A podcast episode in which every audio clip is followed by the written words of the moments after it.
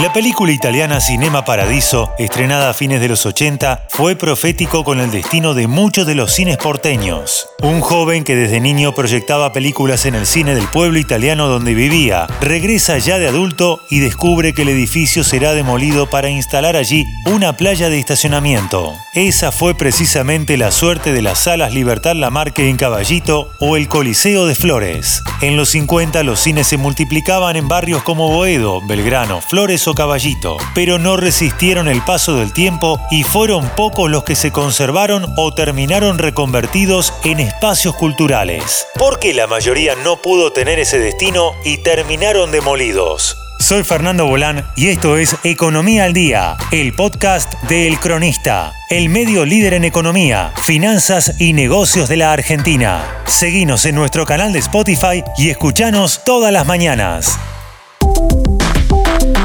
Entre 1940 y 1950 hubo un auge en el mundo y en la Argentina.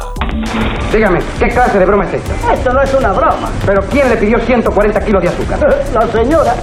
Como industria, el cine cobró mucha importancia y crecía la cantidad de cines por barrio.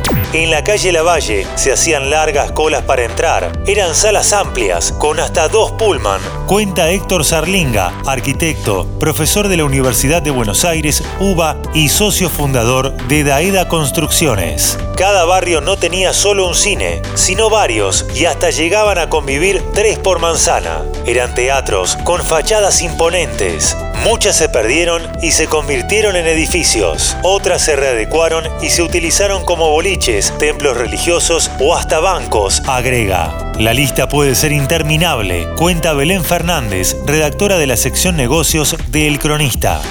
Hola, abuelita. María Fernanda. Ay, abuelita, estoy en un apuro. Necesito que me mandes enseguida a la cocinera. Quizás la reconversión más exitosa haya sido la del Cine Teatro Gran Splendid en Santa Fe, entre Callao y Riobamba. El edificio fue inaugurado en mayo de 1919. Contaba con cuatro hileras de palcos y una platea con capacidad para 500 personas. Por su escenario pasaron artistas de primera línea, como Carlos Gardel. Hoy allí funciona la librería El Ateneo, pero no todos corrieron con esa suerte.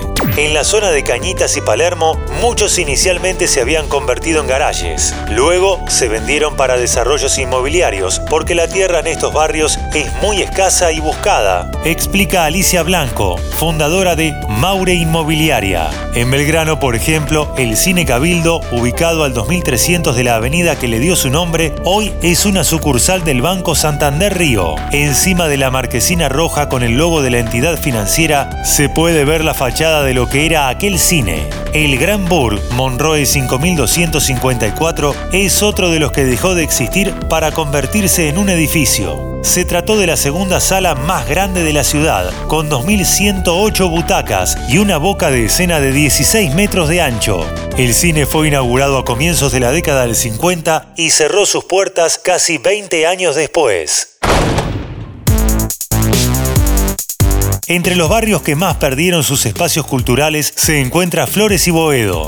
Flores en la década del 60 llegó a tener hasta 5 salas en menos de 10 cuadras a la redonda, explica Sarlinga. En el barrio, un joven Jorge Bergoglio solía ver películas los fines de semana en esos 5 cines que ya no están.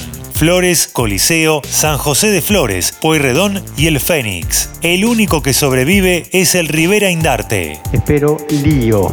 Que acá dentro va a haber lío, va a haber. En Boedo la situación fue similar. Había hasta cuatro cines a lo largo de tres cuadras. Recuerda José Rosados, de Reporte Inmobiliario. Hoy ninguno sigue en pie. En Boedo 777 se encontraba Los Andes. Ahora funciona un supermercado de la cadena Coto. Se erigían dos salas más al 800 de la avenida que da nombre al barrio. Y en la intersección con San Juan se encontraba el famoso Nilo, en donde funciona el local de la cadena de electrodomésticos Hiper Hoy la arquitectura se modifica de forma más lenta que los cambios culturales. Hay que repensar esos espacios, como sucedió en su momento con el mercado central del abasto que se resignificó en un shopping. El centro comercial de Villa del Parque es el viejo cine del barrio, recordó Sarlinga. La lista puede ser interminable, pero entre los que todavía se puede ver la fachada de aquellos años dorados se encuentra el Minerva, Rivadavia al 3600, donde hoy funciona un bar con bowling y un espacio donde tocan bandas under.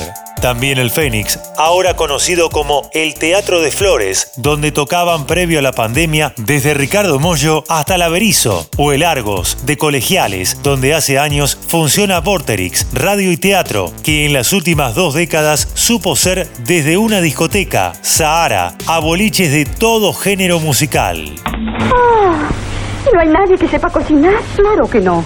Hoy es domingo, día de salida. ¿Dónde lo voy a buscar?